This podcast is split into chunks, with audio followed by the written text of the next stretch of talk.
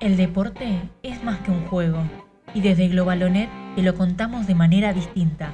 Con Ezequiel Lazagasti en la conducción, Agustín Palmiciano, Juan Manuel Ferrera e Iván Yaluner te traen toda la información del mundo deportivo. Bienvenidos a un nuevo episodio de Globalonet.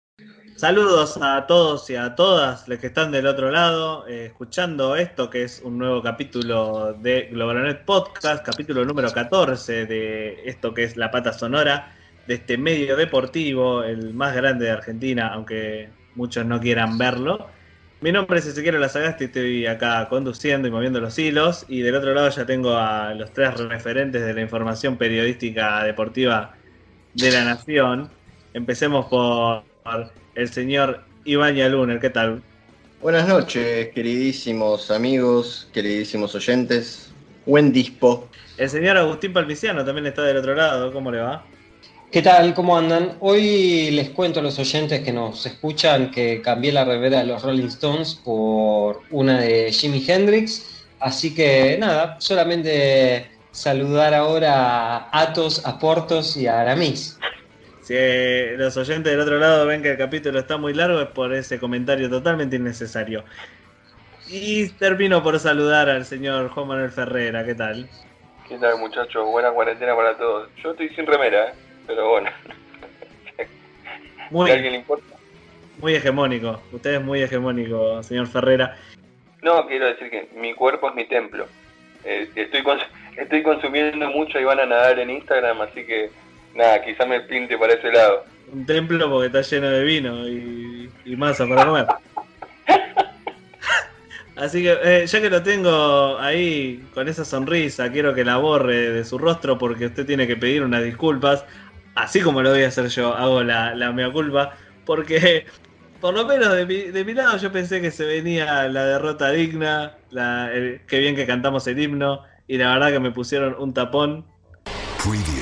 Veremos si los Pumas en este regreso pueden plantarle cara al poderosísimo equipo neozelandés lograr una victoria histórica o una derrota digna.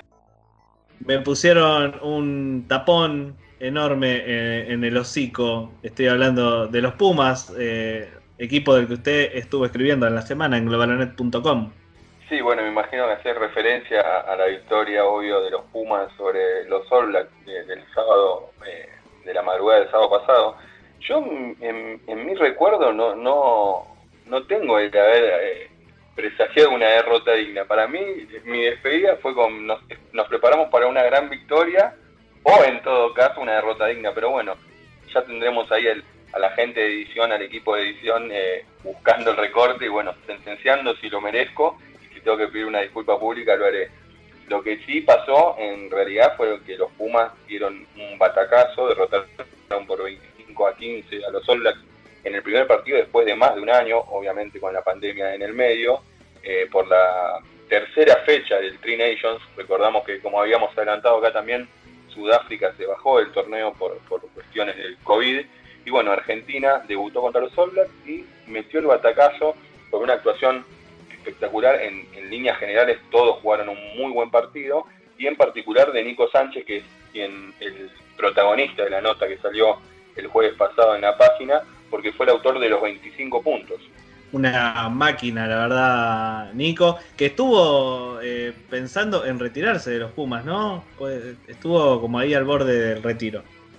Sí, en realidad era un retiro más forzado que deseado, porque hace unos años, desde la creación de, de la franquicia de Jaguares, eh, la UAR determinó que los jugadores que no tengan contrato con ellos, o sea, que jueguen en equipos de Europa, por ejemplo, no participen de las citaciones de los Pumas. Eh, Nico Sánchez en 2018 firmó contrato con el Stade de, París, de Francia, y por ende se veía obligado a abandonar los Pumas. Eh, finalmente la UAR revisó esta determinación, había habido algunas excepciones antes, ya en, en, 2019, pero ahora con la cuestión de la pandemia dio vía libre a, a Ledesma para que convoque a los jugadores de Europa. Hubo varios, entre ellos eh, Nico Sánchez, Juan Imoff, entre los más importantes, y bueno, Sánchez se dio el gusto de eh, como un poco jugando en la nota, decíamos, destronar a, Hugo Porta, que era el, referente del rugby argentino con sus 21 puntos en el empate de, del 83 con los Blacks, que era el, único partido que los Pumas no habían perdido en la historia con los Blacks, y bueno, ahora Nico Sánchez con 25 no solo lo superó en una actuación individual, sino que logró la victoria.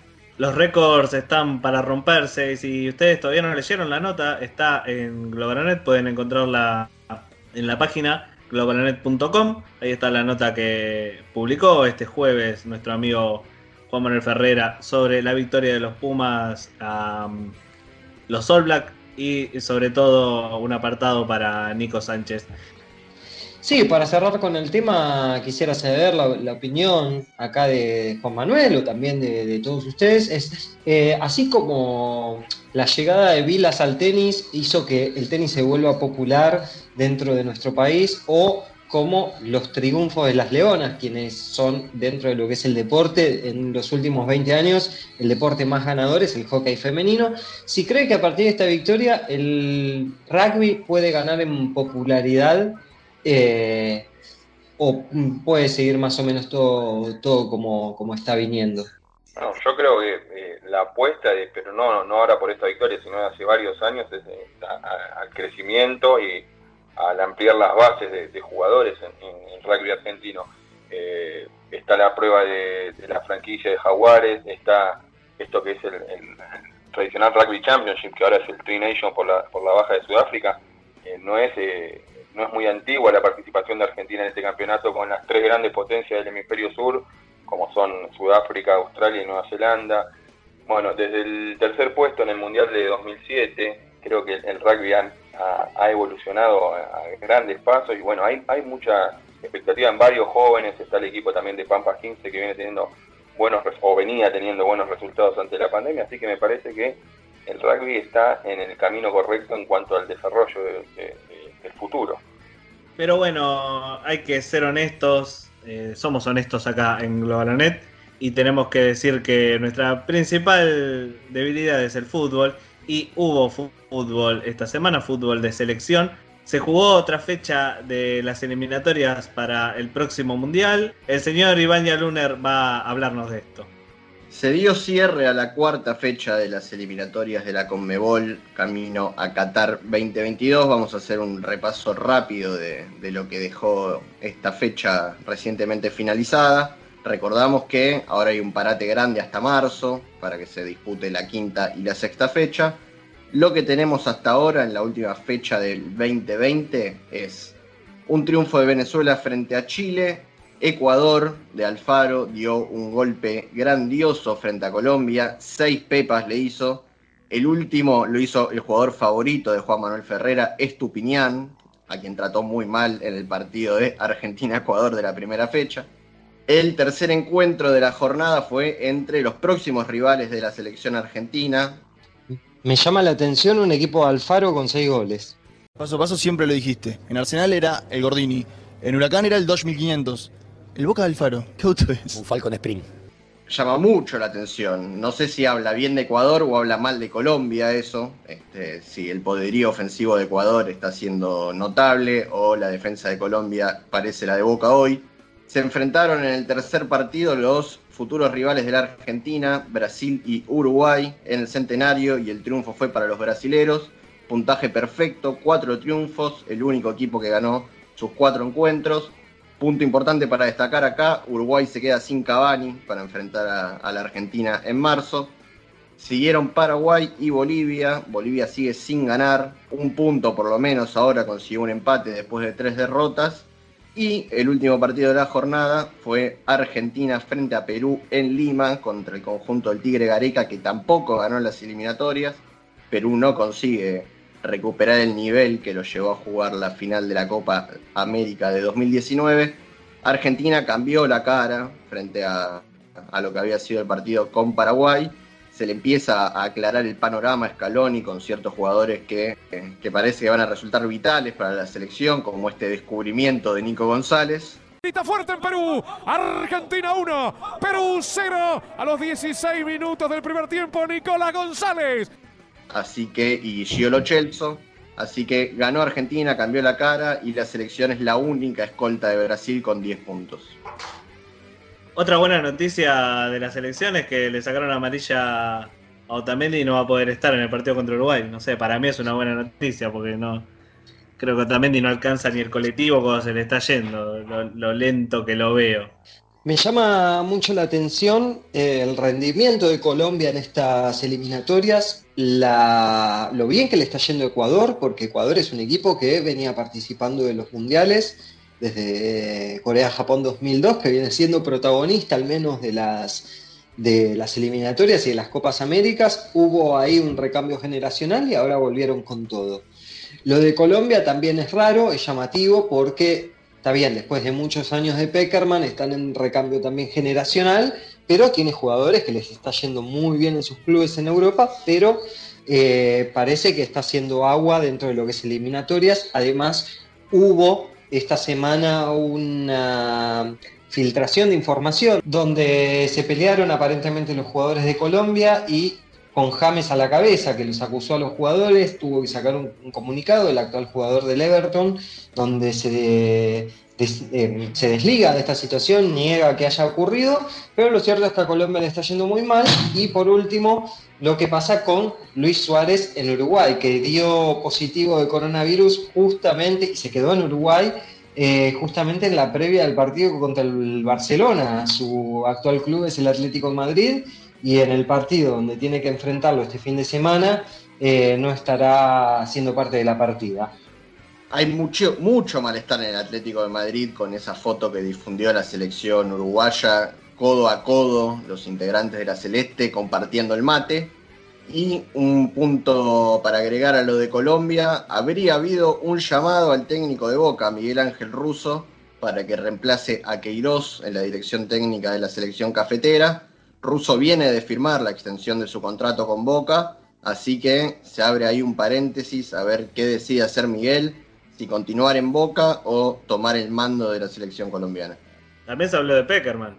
Y bueno, la vuelta de José siempre es una posibilidad en la selección colombiana, le ha ido muy bien, eh, así que siempre será tenido en cuenta cuando haya falencias técnicas en el seleccionado cafetero. La diferencia entre este futuro, este presente que vivimos, donde eh, los problemas de, los jugadores de la selección Colombia se arreglan con comunicados, en la vieja época de Asprila se arreglaban con un arma, ¿no? En el vestuario.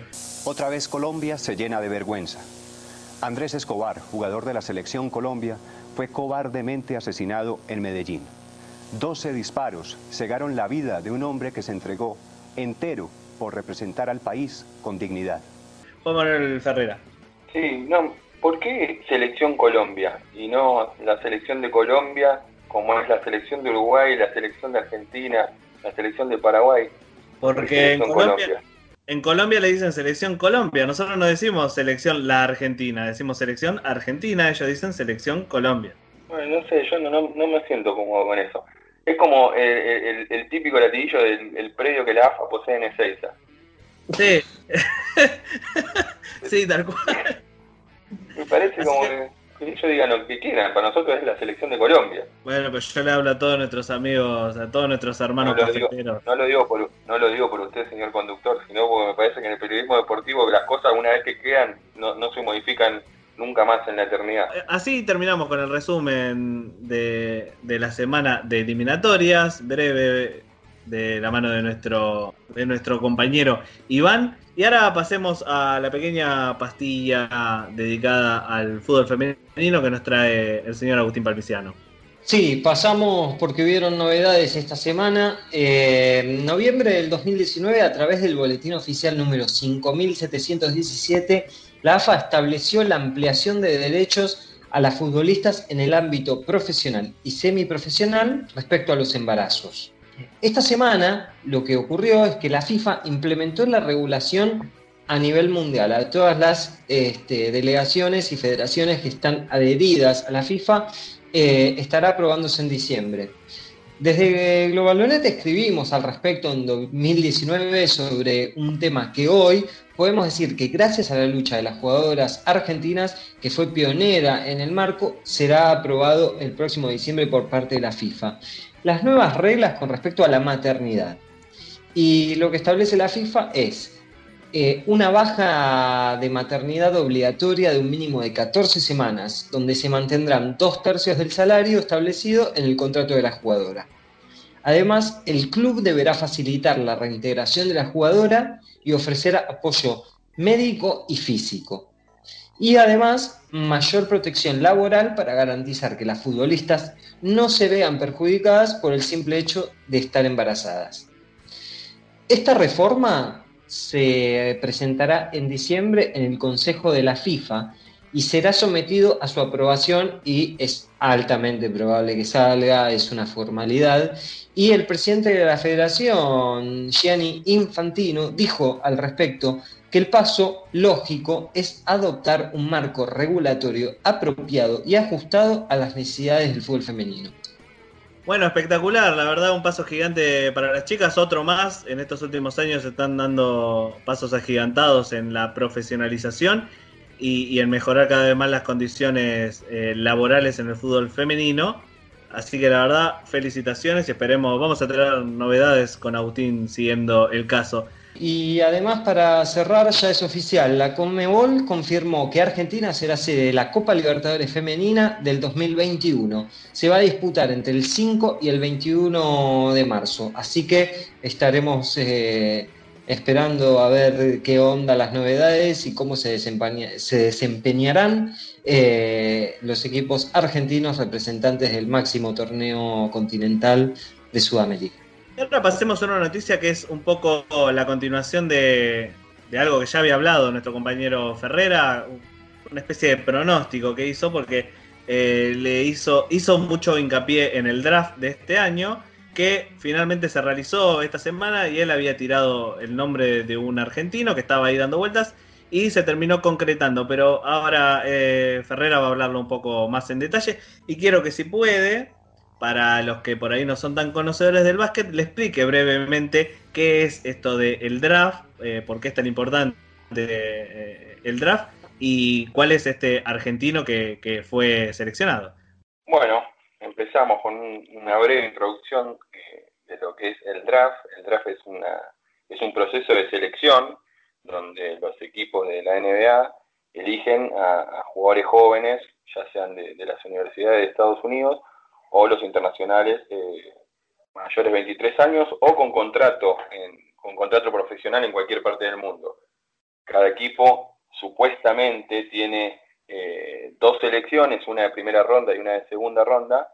Eh, son 60 selecciones en total, 30 la primera ronda y 30 la segunda. Pero ¿por qué digo supuestamente? Porque estas selecciones también se pueden intercambiar. O sea, uno puede cambiar un jugador por una ronda futura y no solo las del presente año, sino que se pueden eh, cambiar rondas, no sé, del draft de 2027 por jugadores que actualmente están jugando. O sea, es un proceso muy complejo, pero bueno, lo importante es y el espíritu del draft es que los equipos de menor rendimiento en la campaña anterior elijan en los puestos más altos para equiparar y que la competencia sea más, eh, más reñida y más justa. Entonces los peores equipos eligen a los, en los primeros puestos a los mejores jugadores.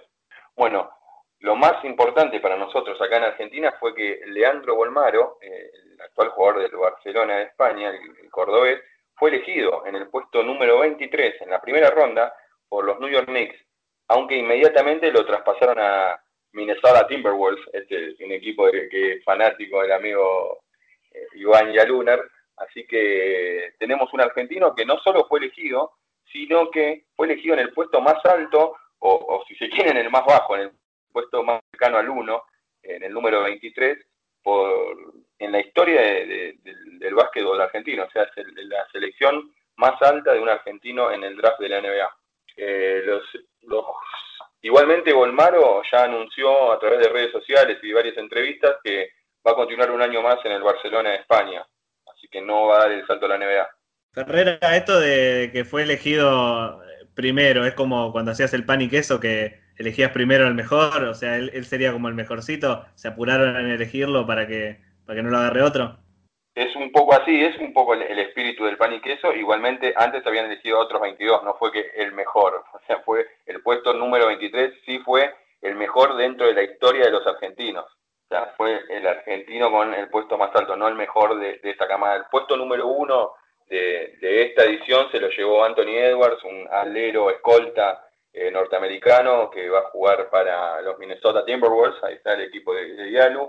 Después el segundo fue James Wiseman es un, centro, un jugador alto de, los más de los más destacados del proceso y que se esperaba que sea el 1 o el 2. Y por último, el tercero fue el Lamelo Ball, que va al equipo de Jordan, Charlotte, eh, el hermano de, de Angelo y de, perdón, de Lonzo Ball eh, y de Angelo Ball, el, otro que no, no está en la, NBA, ahora bueno, se suma Lamelo. Eh, como te decía antes, Bolmaro anunció que va a continuar un año más eh, en el Barcelona de, España para adquirir más roce. Esto supuestamente fue hablado con la gente de, Minnesota, así que por lo menos este año, si bien fue elegido, no, no será de la partida en la NBA, obviamente sí en, Europa, en la Euroliga sobre todo.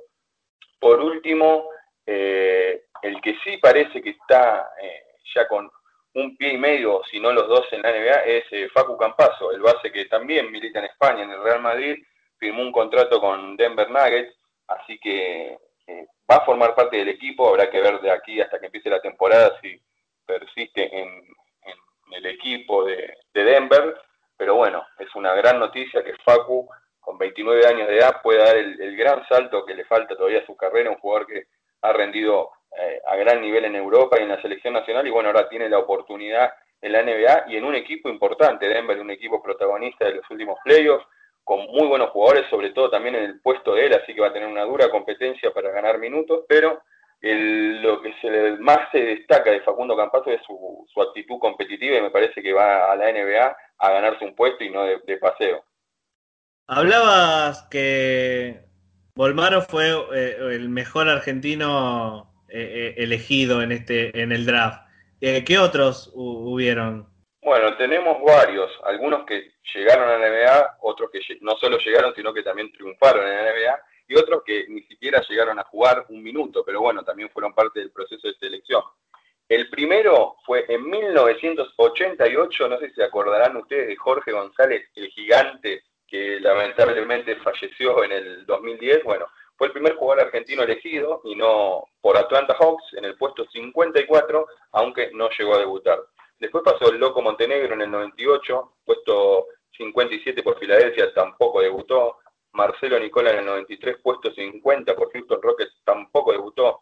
En el 99 le llega un el turno a un muchacho de Bahía Blanca, no sé si lo conocen, un tal Manu Ginobili. Harden tiene que lanzar, ¡Lo peina Ginobili! Pesadillas para Harden. Si no es Kawhi Leonard dándole la tapa cerca del tablero, Ginobili sirve de barbero. Lo siento mucho, pero no te puedes retirar. Por lo menos un año más. Fue elegido en el puesto 57, a solo tres posiciones del último puesto del draft. Recién en 2002 debutó en la NBA, o sea, lo eligió en el 99 hasta el 2002 no debutó y bueno, después de que debutó se cansó de ganar y es un salón de la fama hecho y derecho. En el 2002, Federico Kamerich, en el puesto 51 en Portland Trail Blazer, tampoco jugó. Después vino otro importante, en el 2002, Luis Escola, puesto 56 con San Antonio, aunque lamentablemente nunca se juntó en San Antonio con Manu, fue su carrera por varios equipos, sobre todo por los Houston Rockets, ahí en pareja con el centro gigante de Yao Ming. Carlos Delfino también en el 2003, otro importante con paso por la NBA, el puesto 25 por Detroit Pistons, era uno de los puestos más altos, el puesto más alto, eh, eh, el de Delfino. Después eh, llegó el turno de Baulet en el 2015, otra promesa que no llegó a debutar todavía, el ex jugador de Bahía Basket en el puesto 39 con los Charlotte. Y bueno, en el 2020 le llegó el turno a Volmaro, el puesto 23, desbancando a Delfino que tenía ese puesto 25 Volmaro con el 23 por Minnesota y a la espera de que pueda llegar el tan ansiado debut en la NBA. No el año, no el año que viene, pero en lo más pronto posible. Y en cuanto al básquet de acá en Argentina, ¿qué, qué movimiento hay, Palmi? Sí, eh, para cerrar, eh, con la llegada de Campaso en, dentro de la NBA, para aportar a lo que dice Juan, es que es la franquicia número 22 sobre 30 en contar alguna vez con un argentino. Así que nos quedan 8 para completar las 30 franquicias de la NBA y completar este, con argentinos. El, Exactamente, el álbum.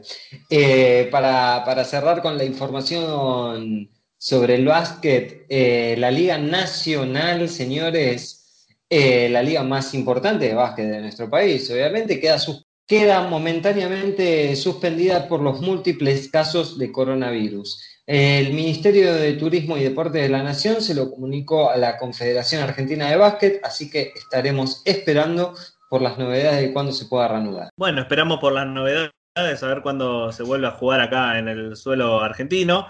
Nos vamos a Londres ahora, donde se está jugando el, deporte favorito de nuestro amigo Iván Yaluner, que es el de las raquetas. ¿Qué está pasando con el querido Peque Yalu?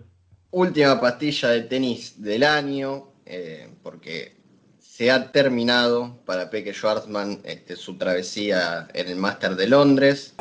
Lamentablemente, lamentablemente ocurrió la lógica, el Peque llegaba como el, clasificado más bajo al torneo, este, no pudo mostrar todo lo que sabe, ha perdido los tres partidos que le tocaron disputar, le tocó un grupo difícil y además vamos a decir que se dio la lógica, porque como decíamos anteriormente, este es un campeonato que se disputa en fase de grupos y pasan los dos mejores de cada grupo, y en semifinales se dio el hecho de que han pasado el 1, el 2, el 3 y el 4 del mundo, es decir, los cuatro mejores clasificados son los cuatro que van a las semifinales, son Novak Djokovic, Rafael Nadal, Dominic Thiem y el ruso Medvedev, que si bien es el 4 del mundo, es el que mejores resultados ha sacado en la fase de grupos. No se dio un solo set, así que el ruso va a semifinales eh, con la mochila cargada y tratando de quedarse con el Masters. Un dato particular de color puede ser la primera vez que lo gane Rafa. Nosotros estamos acostumbrados a ver a Rafa campeonar seguido. Rafa nunca ha ganado este torneo, nunca se ha coronado maestro. Así que a ver si al español número 2 del mundo este año se le da, pero pase lo que pase, el número 1 del mundo es para Novak Djokovic, así pierda en semifinales. Queda una raqueta argentina en el campeonato, que es la de Horacio Ceballos en dobles, pero con un interrogante, porque su compañero de dobles, el español Granolers, se lesionó en el partido de este jueves y está en duda para poder jugar el sábado. Así que Horacio, número 4 del mundo en dobles, está ahí en veremos a ver si pueden disputar las semifinales y llegar y traerse una medalla del Máster de Londres para la Argentina. Bueno, tal vez Rafa va a tener que fracasar en un par de carreras universitarias para poder ser maestro de una vez. Vamos a pasar al último tema de, del capítulo de hoy, capítulo número 14 de Globalonet. Recuerden que si quieren seguirnos en nuestras redes sociales, pueden encontrarnos en Instagram como globalonet.web. También pueden encontrarnos en Facebook y en Twitter como Globalonet, donde siempre estamos subiendo datos, las notas del día, las notas de los días jueves, las notas de los sábados también.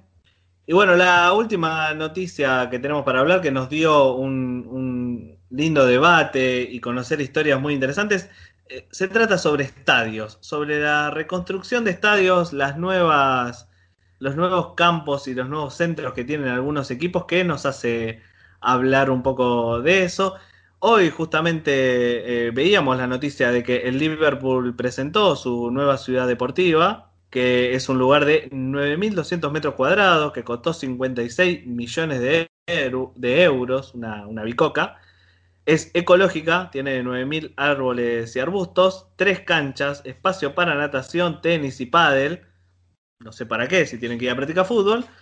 Y el museo, y el museo que va a abrir eh, en el 2070, que se lo denomina Cápsula del Tiempo, donde habrá lentes de club, botines de Van guantes de Allison y toda la ropa de los campeones de la UEFA Champions League del 2019, como si las otras Champions del Liverpool no valieran nada. Pero bueno, esto no, nos hizo eh, pensar un poquito sobre, sobre los nuevos estadios y las nuevas reconstrucciones que se están haciendo y no tenemos que irnos tan lejos porque hay un, un hito acá en Argentina con los queridos amigos del Club de Boedo y su gesta histórica por volver a Boedo. Eh, Por empezar, creo que al Liverpool no le alcanza el espacio para tener estadios ahí adentro, con tantos metros cuadrados a disposición. Lo cierto es que, bueno, es, es una, un área descomunal donde vamos a dejar después eh, el link en las redes sociales cuando subamos la información para que la gente pueda ver lo que es ese predio, porque hay una vista aérea que es impresionante. Eh, me dicen por cucaracha que Iván Yaluna tiene una información muy interesante al respecto, pero, pero que lo vamos a decir al final del programa. Acabo de ver la cara por cámara de que Iván, no sé, leyendo, estaba leyendo algo y veo que pone los ojos como un dos de oro, así que debe tener una información importante. Pero bueno, no enredemos las cosas, vamos a terminar con lo que estamos hablando y que y algo al final nos tire, nos tire la bomba. Yo pensé que era cuando en la película viven, eh, al final de la, de la, película empiezan a levantar los brazos al helicóptero que los viene a rescatar. Yo pensé que era, estaba viendo esa película cuando lo vi ahí a Luna haciendo las señas, pero bueno, esperaremos al final, nos vamos a meter dentro de lo que es el tema de la semana, nos ponemos serios eh, si bien lo del Liverpool es una información descomunal, porque la realidad es que hacer un predio de entrenamiento de esta calidad y con tanta proyección en el tiempo, o sea, un museo futbolístico al 2070 es impresionante, pero bueno, vamos con una información que viene ya desde hace mucho tiempo, tanto tiempo antes de que el Liverpool planee hacer su nuevo predio de entrenamiento que es la vuelta a Bovedo por parte de San Lorenzo. Y la realidad es que está muy cerca de volver. El jueves 19 se aprobó la primera lectura del proyecto de ley de rezonificación. La efeméride particular es que se celebró un 19 de noviembre, como bien decíamos, misma fecha, pero en 1933 el club de Boedo ganaba su primer título local en el profesionalismo. Y Leandro Santoro, legislador de la ciudad de Buenos Aires e hincha de San Lorenzo, explicó en su intervención al momento del tratado de la ley de razonificación la importancia de la vuelta al barrio de Bodo y lo escuchamos. Quiero decirles también a los vecinos de la ciudad de Buenos Aires que no son de San Lorenzo, que piensan que acá se está votando un negocio, que se está votando en realidad una mega construcción, que se equivocan la ciudad de Buenos Aires no va a poner un centavo por este proyecto. La ciudad de Buenos Aires habilita la posibilidad que se construya en el sur de la ciudad una obra que va a generar cientos de miles de puestos de trabajo directos e indirectos, que va a terminar de sañar ese tejido urbano que quedó destruido a partir de la aparición de un supermercado que funcionaba en un momento como un lugar de encuentro, pero con motivo de los cambios de conducta de los consumidores dejó de ser lo que era antes y se transformó prácticamente en un baldío. La ciudad de Buenos Aires tiene que saber que no estamos votando la posibilidad de que un club vaya al barrio de Boedo. Estamos votando la vuelta de San Lorenzo de Almagro al lugar donde nunca se tuvo que haber ido. También destacó el trabajo de Marcelo Tinelli en el proyecto y a quien comenzó este trabajo por poner en agenda dentro del club un deseo que parecía imposible. Y estamos hablando de Adolfo Res. A los que están escuchando este programa y no lo conocen, eh, Adolfo Res es una persona muy importante dentro de lo que es la Vuelta a Boedo porque es la primera persona que empezó a hablar de la importancia de que el club vuelva al barrio que lo vio nacer. Y Leandro Santoro, en este sentido, habló sobre la importancia de la vuelta al barrio de Boedo en un sentido muy sentido que se lo nota a partir del audio y la realidad es que nos pareció muy interesante destacar por la carga del... porque no solo representa lo que para un club es volver a su barrio o recuperar su predio o lo que querramos decir, sino que también representa lo que es el sentido de pertenencia por parte del hincha y lo escuchamos. ¿Sabe qué quería Adolfo, como quiere Marcelo, como quieren los cientos de miles de hinchas de San Lorenzo que están esperando de nosotros la sanción definitiva de esta ley? quieren llevar a sus hijos a la misma platea donde sus viejos los llevaba a ver al San Lorenzo de Almagro. Por último, eh, Marcelo Tinelli eh, es clave en esta, en esta parte del, proceso del regreso del club. Y con la aprobación del proyecto, cabe destacar que aún falta la aprobación total, todavía no es un hecho, y que en el caso de aprobarse, eh, Marcelo Antinelli eh, explicó que faltarían presentar los planos, conseguir los, este, los sponsors y también conseguir las empresas constructoras y demás. es un proceso que llevará su tiempo y estipula que sean tres años más o menos eh, desde aprobada la ley para que San Lorenzo tenga su estadio en el lugar. Y habló sobre el tema y esto es lo que dijo. Mucha emoción, de mucho orgullo, eh, no solamente el día, ya la noche la sumo desde las 12 de la noche porque ya estar en casa e intentar dormir y conciliar el sueño es muy difícil. Hablar con, mi hijo también fue muy fuerte también y, que me pregunte, ¿voy a poder ir a la cancha con vos?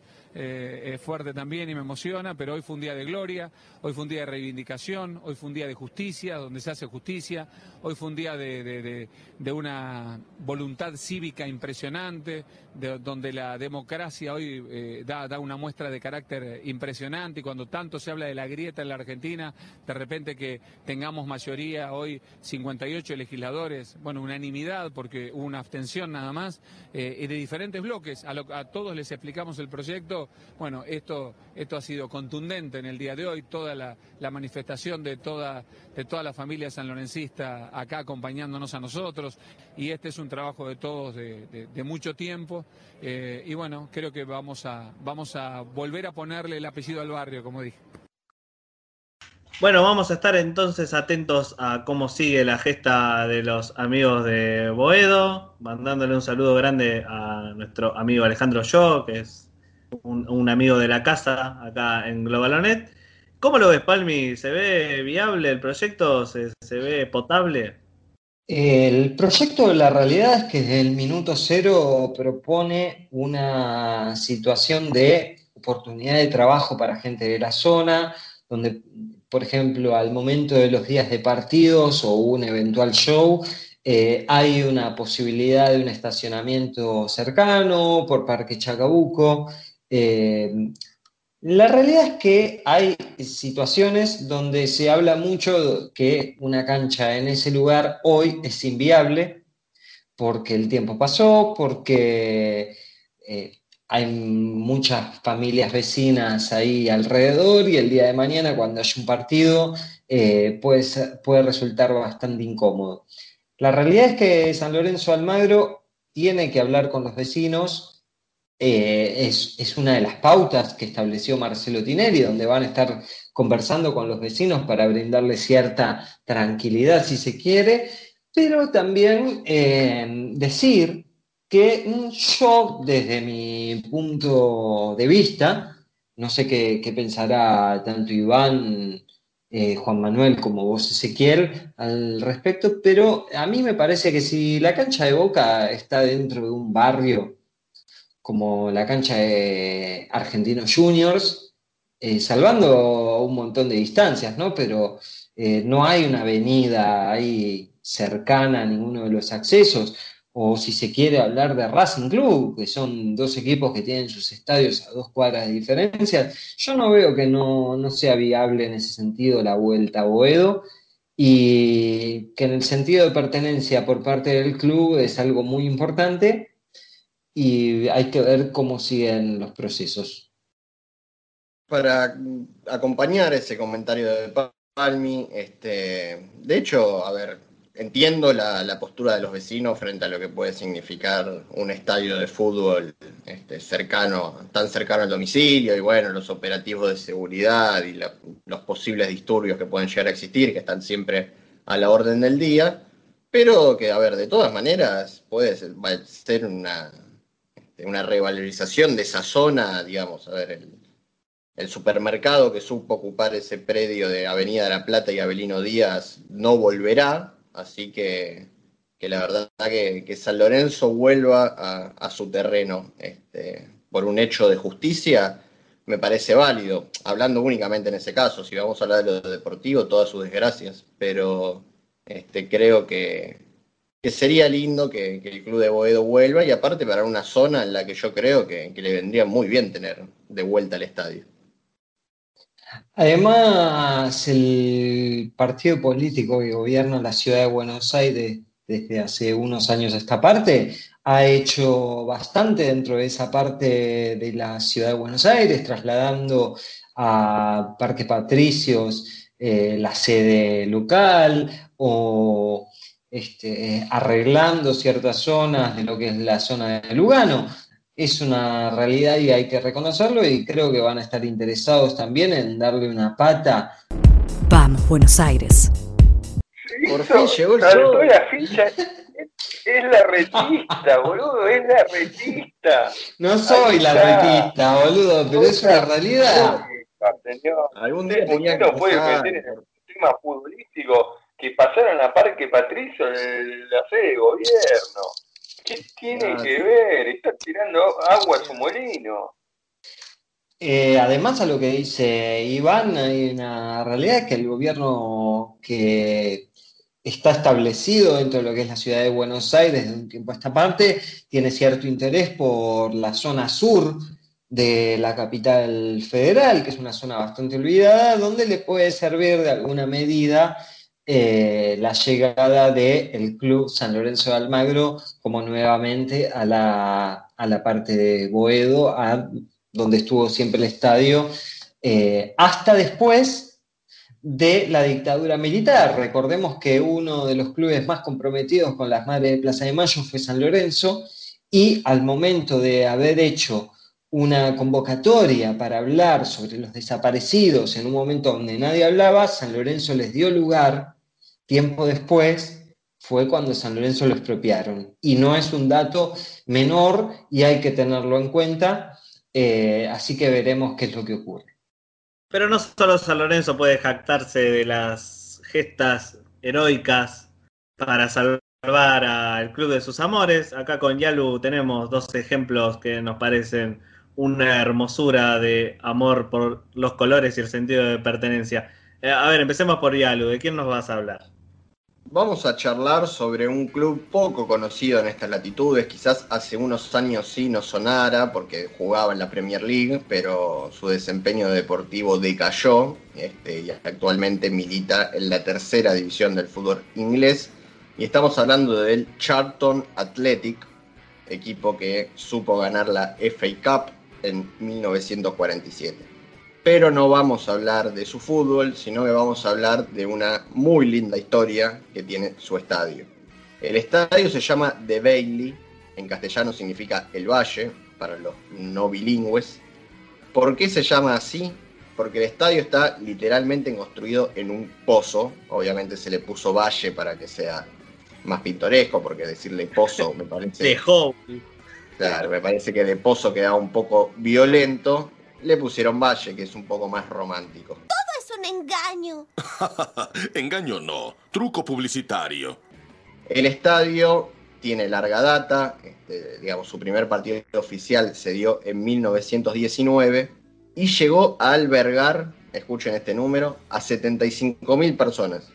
Imaginemos un estadio hoy en día construido en un lugar como ese que alberga esa cantidad de gente. Parece imposible. ¿Qué significa un número tan grande de espectadores que claramente el estadio no estaba en condiciones de este, solventar esa capacidad de público? Con el paso de los años comenzó a ceder, digamos, las tribunas estaban plantadas sobre las laderas de ese pozo, especie de valle. Se la bancó unos años, pero lógicamente eso empezó a caer, se volvió peligroso y la Federación de Fútbol Inglesa le prohibió al Charlton seguir jugando en su cancha. ¿Qué pasó? Eh, ahí a esto lo vinculamos un poco más al folclore del fútbol. El Charlton se tuvo que mudar a la cancha de su clásico rival, que es el Crystal Palace. Es un equipo de Londres, específicamente de Greenwich. Les sonará la nostalgia del secundario, porque Greenwich es esa ciudad del medio del mundo tuvieron que ir a la cancha de Crystal Palace. Lógicamente, para un equipo tener que hacer de local la cancha de clásico rival significa una ofensa, digamos, a quien no le duele, aquí ha pasado, este, cuando Independiente construía su cancha, ha jugado en el cilindro, Ha pasado que San Lorenzo haga de local en la bombonera o Boca haga de local en el gasómetro. La gente del Charlton en un momento no se lo bancó más, no quiso saber nada con seguir jugando en canchas prestadas, sobre todo el clásico rival. ¿Y saben qué es lo que hicieron? ¿A qué punto llegaron? Se presentaron a las elecciones municipales de Greenwich los hinchas del Charlton con un partido político que tenía como única propuesta reconstruir el estadio. Nada más que eso. Los tipos no hablaban de otra cosa. No, ¿qué vamos a hacer con la economía? No tenemos ni la más puta idea. Y la educación, no sé qué carajo es la educación, no me importa, los hospitales que se vengan abajo, nosotros queremos volver a hacer el estadio. ¿Dónde lo sacaste? Esto parece una locura. Vos decís, ¿quién va a votar a estos tipos? No puede ser que saquen un solo voto. Salieron segundos en las elecciones. Por honestos. Por honestos. Los tipos reclutaron el 17% de los votos en las elecciones, es decir, todos los hinchas del club, no hubo uno solo que no vaya y los vote. Los tipos fueron y votaron. No ganaron, está claro, porque, a ver, es poco serio, uno imagina que, este, que un proyecto así no iba a ganar, pero condicionaron al ganador claramente y tuvo que ceder y decir, este proyecto hay que realizarlo. Lo que estos tipos presentaron, lo tenemos que llevar adelante. Reubicaron esa zona, la pusieron, la adaptaron para que pueda haber un estadio de fútbol. Lógicamente la capacidad disminuyó muchísimo porque había que este, remodelar y ambientar para que un estadio de fútbol pudiera subsistir ahí. Hoy en día entran solamente 25.000 personas, que de todas formas es mucho para un club de la tercera división, pero bueno, perdieron, perdieron 50.000 butacas, que parece una locura. Y lo lindo de la historia, además, es que los hinchas participaron de la construcción, así como habría obreros terciarizados o contratados por la municipalidad o por el club, de la forma que fuera, los hinchas estaban codo a codo con esos muchachos montando nuevamente su estadio y su casa para que su equipo vuelva a jugar en el lugar donde habían nacido. Espectacular. Eh, bueno, yo te traigo una historia también de un, club europeo. Eh, vamos a Alemania, porque les voy a contar la historia, un poco de la historia, porque es un club con una historia demasiado interesante. Se llama Unión Berlín. Eh, tal vez nos suene un poco más el Hertha Berlín. Pero Unión Berlín es uno de. es un equipo relativamente nuevo, del 66, aunque en realidad viene de la estirpe de equipos de Berlín de los años 1890 casi. Pero bueno, tantos cambios de nombre que tienen después de los periodos entre guerras, esos, esos temitas que tuvieron en Alemania en los 40, terminó siendo eh, Unión Berlín, que recién el año pasado debutó en la primera división de la Bundesliga. Ellos estaban, eh, militaron siempre en la segunda división y recién el año pasado pudieron llegar a, primera. ¿Qué pasó con Unión Berlín que lo hace tan interesante? En el año 2004 estaba por desaparecer por, por, problemas económicos. ¿Qué hicieron los hinchas? Una campaña de donación de sangre, de donación de sangre que se llamaba Sangrar por Unión. ¿De qué se trataba esta campaña? Que ellos iban a donar sangre, eh, porque cuando vas a donar sangre te, te pagan, los bancos de sangre te pagan por donar sangre entonces ellos se juntaron todos y fueron a donar sangre y con esa plata la pusieron en el club. O sea, la campaña era anda a donar sangre y con esa plata poner en el club. Era como que el club tiene, en vez de eh, el club en la sangre nuestra, era la sangre nuestra en el club. O sea, con esa plata fueron eh, poniéndola en el club para poder mejorarlo. La verdad que era un club con instalaciones demasiado precarias. Era de los pocos clubes alemanes que habían quedado de la parte oriental después de la caída del muro de Berlín y se notaba demasiado la diferencia contra sus colegas de la parte occidental, en tanto en la infraestructura como en la economía. Era un club, imagínense, con espacio para casi 40.000 personas, de los cuales solamente estaban tenían asientos para 3.000. O sea que el resto de los hinchas estaban todos parados en la cancha. Todo como a, la que te criaste, parados, eh, popular, popular. En el año 2008, para, para arreglar el estadio, trabajaron 200, eh, 2.500 hinchas gratis en un total enorme de horas que, que, usaron para reconstruir la antigua casa forestal, así se llama el estadio, que se llama así porque para llegar al estadio tenés que cruzar el bosque. Por eso se llama antigua casa forestal, porque tenés que cruzar un bosque enorme para llegar a la cancha. Igual, hicieron todo este trabajo, laburaron, laburaron ellos en el club para reconstruir todo, pero ¿qué terminaron haciendo al final? Lo vendieron. Terminaron vendiendo el club, terminaron cediendo a los capitalistas, así que decidieron vender el club. Pero no lo hicieron tan fácil, no se lo vendieron ni a Red Bull, ni a, ni a ningún empresario, ni a ningún eh, árabe o catarí o todos esos que vienen y te ponen la papota, sino que dijeron, ¿cómo lo vamos a vender el estadio? Lo vamos a vender por partes, por lotes, hasta 10 lotes por cada persona que quiera poner plata. Y de esa manera los que compraron el club fueron los mismos hinchas.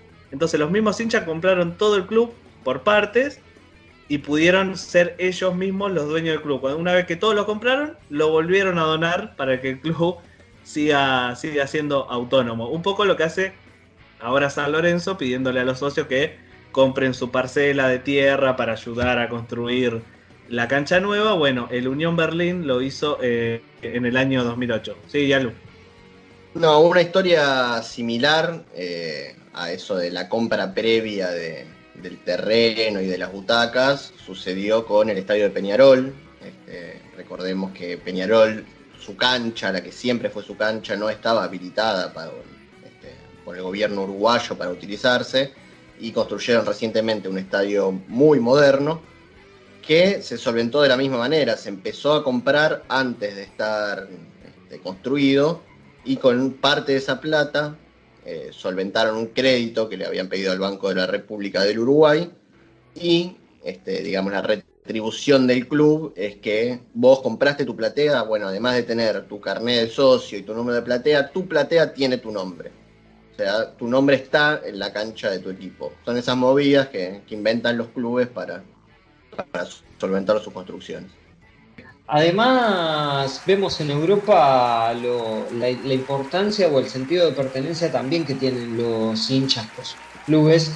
Quizá no lo vemos tanto en los grandes clubes que son protagonistas dentro de lo que es la Champions League o sus ligas, y sí lo vemos en lo que son los clubes más chicos eh, y hasta incluso con equipos de tradición, de surgimiento de futbolistas que me parece que es un buen tópico para el próximo programa sobre equipos que dieron grandes jugadores, pero que a la vez no son protagonistas. Quiero como ejemplo Argentinos Juniors, Schalke 04, podemos decir otros clubes, West Ham.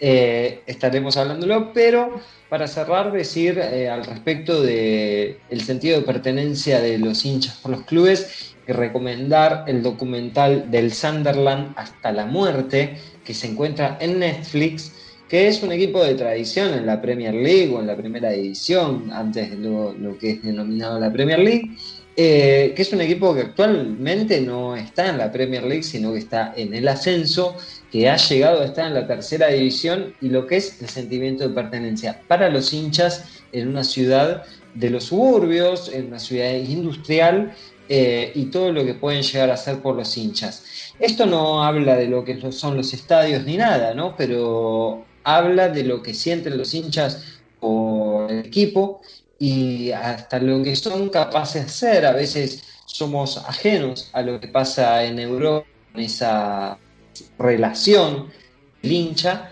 y este documental eh, apoyado por lo que está contando Iván o vos Ezequiel eh, nos aporta mayor sentido de entendimiento. Así que bueno, el amor por los clubes eh, está en todas partes, no solamente en Argentina, también está en los países que por ahí consideramos un poco más fríos, como los europeos, también está el amor ese de los hinchas locos por su club. Capítulo completísimo el de hoy de Globalonet. Eh, antes de retirarnos vamos a irnos con la bomba atómica que tiene el señor Iván Yalune que estaba revisando su computadora y mientras lo hacía y nosotros estábamos hablando del draft con Juan Manuel Ferrera, él abría los ojos como una persona que va al proctólogo por primera vez. Bomba tremenda, bomba fuertísima y va en el sentido, complementa la información que, que hablábamos de la selección colombiana y ese llamado a Miguel Ángel Russo, pareciera que han llamado a la otra vereda del fútbol argentino. Marcelo Gallardo, nada más y nada menos, el técnico bicampeón de Libertadores con el Club Atlético River Plate, podría ser el próximo técnico de la selección Colombia, como le gusta Juan Manuel. Una bomba importante. Esto, a ver, hagamos este, este paréntesis. La eliminatoria vuelve en marzo. No quiere decir que Gallardo mañana deje River y se vaya directamente a la selección Colombia, porque queda la Copa de la Liga Profesional y queda nada más y nada menos que la Copa Libertadores. Pero gracias a la buena relación que tiene Gallardo con figuras importantes del fútbol colombiano, ha sido colega, por ejemplo, de, ha compartido equipo con Falcao, podría estar encaminadísima la asunción de Gallardo como técnico colombiano. Pienso en que Gallardo se le ofreció el puesto de, o por lo menos habló mucho del puesto de entrenador de la selección argentina, y dijo en su momento que no lo podría agarrar porque era muy joven y necesitaba ser técnico de clubes eh, de, clubes de liga todavía porque ser entrenador de una selección es algo para cuando él sea mayor. No sé si agarra la selección de Colombia me parecería que rechazó la selección argentina porque no lo quería dirigir a Messi como también se decía. Es entendible ese punto eh, y obviamente cuando vi la noticia se me vino a la cabeza, pero es otro desafío, no es exactamente el mismo desafío que, el de la selección argentina, que tenía un puesto muy caliente, una selección que se tenía que reconstruir, este, la figura de Messi cuestionada y de otras figuras importantes, Agüero, Di María. Quizás lo de Colombia sea un desafío importante, lógicamente, es una selección nacional de las buenas del continente, pero es quizás este, un desafío que Gallardo se puede animar a, enfrentar antes de lo que puede ser el paso de asumir una selección como la Argentina, que es dos veces campeona del mundo. O sea, entendamos la, este, la importancia de cada uno de, los seleccionados. Bueno, bomba, bomba que nos trajo el señor Yaluner, por lo menos al día de hoy que estamos grabando este episodio de Global Net, que es Viernes 20 de noviembre, cuando estamos grabando esto, ya pasaron de las 12, así que sería sábado 21 en realidad. Pero bueno, en el momento que estamos grabando esto es una bomba. Capaz que ustedes lo escuchen ya salió en todos lados, pero bueno, en el momento que nosotros grabamos es una bomba atómica. Cerramos el capítulo de hoy de Globalonet, mientras Palmi quedó tildado en el tiempo. ¿Qué pasó, Palmi? Se confirmó esta semana que se jugará el Mundial de Clubes, que muchas veces no está bien, pero si la Copa Libertadores termina en enero, ¿cuándo se juega el Mundial de Clubes? Bueno, finalmente esta semana se confirmó que el Mundial de Clubes se va a jugar desde el primero de febrero del 2021 hasta el 11 de febrero del 2021. Así que esperaremos porque solamente hasta ahora tenemos clasificado al Bayern Munich y al campeón de África. Vamos a ver cómo, cómo se la arreglan, a ver cómo meten a los otros a los otros participantes de, del Mundial de Clubes. Pero bueno, siempre, siempre se arreglan, siempre buscan una forma de hacerlo. Capaz que lo superponen con otra copa, con otra copa arriba y no les importa nada. Así que bueno, completísimo el capítulo de hoy, la verdad, un capítulo extra large hicimos porque teníamos demasiada información y demasiadas cosas para hablar, pero valió la pena. Así cerramos el capítulo 14 de Globalonet, la pata sonora de este medio deportivo. Paso a saludar a mis compañeros de equipo y darles unas muy buenas noches. Buenas noches, señor Iván Yalunar. Buenas noches, amigos. Buenas noches, audiencia. Eh, cuídense, sean muy felices, sobre todas las cosas. Buenas noches, señor Juan Manuel Ferrera, con su cara de aburrimiento. No, estuve escuchando muy atentamente esta última, este último segmento del programa, historias conmovedoras, historias que no conocía, sobre todo la del Charlton, que me, llegó, eh, no tengo un, no tenía hasta hoy un equipo por el cual simpatizar en Inglaterra y creo que el, termismo de los hinchas del Charlton ha logrado que hoy sumen un nuevo hincha acá desde Lanús, eh, bancando al Charlton a partir de hoy, 20 de noviembre del 2020, uno más, y si hay que ir a terminar, a, patear puertas en, los despachos gubernamentales de Charlton, ahí estaré eh, aportando para que el equipo del Valle eh, vuelva a la Premier, a la Premier League. Después, para saludarlos, un, gran programa con mucha información y mi mensaje de despedida es que recuerden que nuestro cuerpo es nuestro templo. Nos vemos la próxima. Lleno de vino. Buenas noches, señor Agustín Palmiciano. Un 18 de noviembre, correspondiente a la semana donde hacemos este programa, debutaba Maradona, pero en 2008 eh, como entrenador de la selección. Y por último, un 19 del 11, ya que trajimos la efeméride de San Lorenzo, eh, convertiría en 1969 su polémico gol número 1000. Eh, fue de penal y el arquero era, era argentino, eh, Edgardo Andrada. ¿Y saben qué? ¿Quién fue Edgardo Andrada? Personaje de la última militar. Hasta la próxima semana estaremos ampliando. Gracias, Palmi, nos dejaste el programa recontra arriba.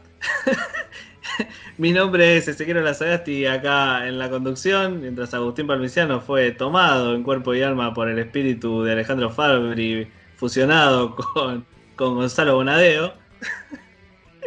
Pero la verdad fue un capitulazo el de hoy. Recuerden seguirnos en nuestras redes y en la página globalonet.com y nos vemos la semana que viene. Hasta luego.